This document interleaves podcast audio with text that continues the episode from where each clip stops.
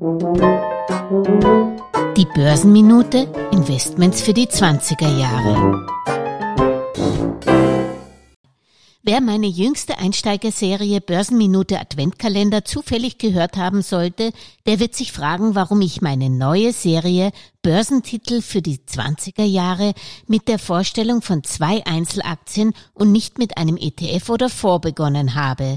Ganz richtig. Ein Portfolioaufbau sollte man besser mit einem Aktienkorb und nicht mit Einzelwerten starten. Nur als ich mit dem Investieren begonnen habe, bin ich erstens noch nicht systematisch vorgegangen und zweitens hatte man noch keine ETFs für jede erdenkliche Investmentidee zur Verfügung.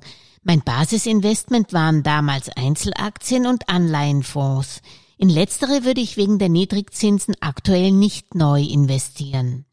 Heute verwende ich als Basisinvestment für das Vorsorgeportfolio meines Patenkindes einen ETF, der den MSCI World Sustainable Responsible Index, kurz MSCI World SRI, physisch abbildet, also nicht mit Derivaten.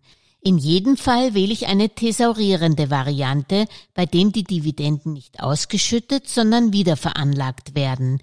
Ich schaue natürlich auch auf die jährlichen Verwaltungsgebühren, die sich über die Jahre ganz schön summieren, die möglichst unter 0,2 Prozent sein sollten pro Jahr und der Fonds sollte auch eine gewisse Größe über eine Milliarde Euro Fondsvolumen haben. Auch sollte der Fonds zumindest drei Jahre alt sein. Mir persönlich gefällt der Amundi Index MSCI World SRI USITS ETF.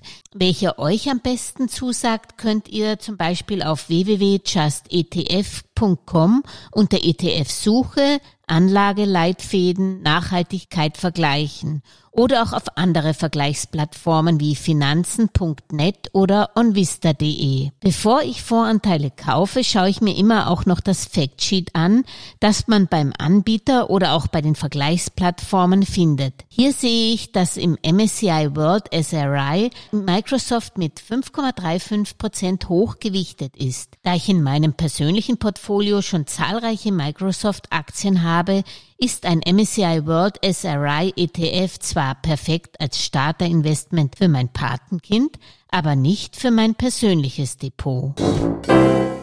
Alles Gesagte ist nur die persönliche Meinung von Julia Kistner und daher keine Anlageempfehlung und keine Rechts- und Steuerberatung. Für Verluste, die aufgrund von getroffenen Aussagen entstehen, übernimmt die Autorin Julia Kistner keine Haftung.